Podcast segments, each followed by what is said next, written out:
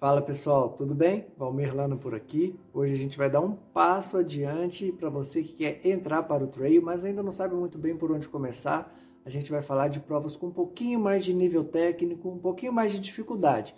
Mas sempre lembre que a dificuldade ou nível técnico não está diretamente relacionado com distância ou altimetria, ganho de altitude. Isso não é muito o, o que é real, não você tem que levar em consideração muito o clima do local. Então hoje eu vou explicar para vocês o que, que eu estou querendo dizer.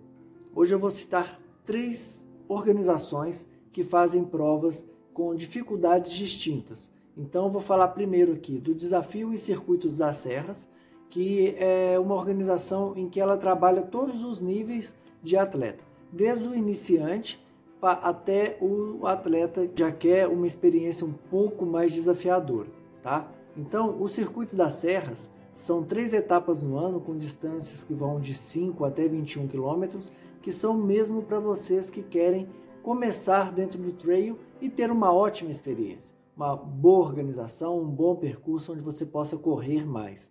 E depois eles oferecem o Desafio das Serras Brasil, que já é uma prova um pouco mais difícil, digo em questão de terreno, e você vai ter distâncias até 42 quilômetros de uma vez só. Então você vai ter que treinar mais, porque diferente das provas que eu falei no, no vídeo anterior, essa prova ela já tem um nível técnico de subida um pouco mais elevado, elevação, né? É, é, tem mais elevação e também o terreno é mais difícil. Você vai ter que treinar um pouquinho mais, você vai ter que ter um pouco mais de vivência de trail, de mais, mais de, de treinos longos, para você poder se dar bem numa prova dessa. E também eles têm o desafio das serras que acontece é, em São Francisco Xavier, que são provas de dois dias. Então você precisa de estar muito mais treinado, muito mais adaptado ao trail, conhecendo mais o funcionamento do seu corpo, os equipamentos que você vai fazer utilização. E a prova é bem casca grossa.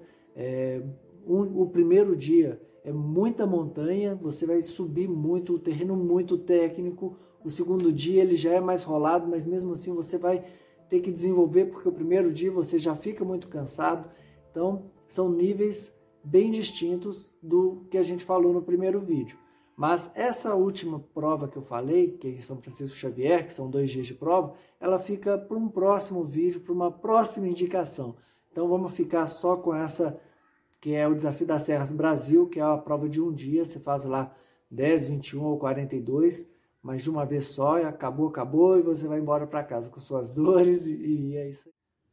A outra prova que eu queria indicar para vocês, para você que já está dando um passo a mais, já fez algumas provas de trail, de introdução, provas de entrada, são as provas da Montandu. As provas da Montandu, elas também têm um fator muito interessante que é a variedade de climas e terrenos. A Montandu trabalha com provas desde o frio extremo, como é a prova lá em Ushuaia, que você tem é, provas de 42, de 20 quilômetros, de 10 quilômetros, até provas no deserto do Saara, que também tem provas de maratona, 42 quilômetros, prova de 25 quilômetros, provas de 10 quilômetros. Então aí você vai sentir a diferença entre os climas e o terreno. No Ushuaia, que é a prova fim do mundo da Montanha lá é neve, é numa estação de esqui. Então você vai correr na neve mesmo. E do outro lado está o deserto do Saara e tem também a do deserto do Atacama no Chile, em que você vai correr em dunas e no calor extremo. Então veja como que é diferente. Então você tem que ter uma preparação um pouco mais aprofundada, você tem que ter uma vivência maior dentro do trail e conhecimento também, como eu já falei, tanto do seu funcionamento do corpo quanto dos seus, dos seus equipamentos, tá? Além dessas provas que eu citei aqui, que tem essa, essas características mais extremas, Montandu tem uma gama de provas que vão te atender muito, até mesmo como suas primeiras provas trail. Tem no Praia do Rosa, lá em Floripa, tem lá em Fernando de Noronha, Costão do Santinho. Então tem uma gama muito grande. Então, se você quer começar com uma boa prova, com uma organização exemplar a nível internacional, a Montandu é muito indicada. Entra lá no site, ver todas as opções que a Mountain Dew te oferece e você consegue ali mensurar em qual nível que você quer praticar, desde o iniciante até o avançado. Imagina você correr lá no fim do mundo, no Ushuaia, ou então correr no deserto do Atacama, no deserto do Saara. É uma baita experiência. E o último exemplo que eu queria trazer para vocês é a Run Brasil Ride. A organização Brasil Ride é muito famosa internacionalmente pela mountain bike e eles acabaram aplicando, por que não, né, o trail run também. E eles fizeram muito bem feito, colocaram um baita desafio lá em Botucatu. Então eu não vou indicar a prova de 70k porque lá é muito duro, tem muito ganho de elevação e o fator clima também influencia muito. Lá é um local muito quente, a prova acontece em dezembro, então o calor lá é muito grande. Eu ainda não tive coragem de correr lá porque eu não me dou muito bem com o calor, eu confesso, mas eu ainda tenho vontade de ir lá.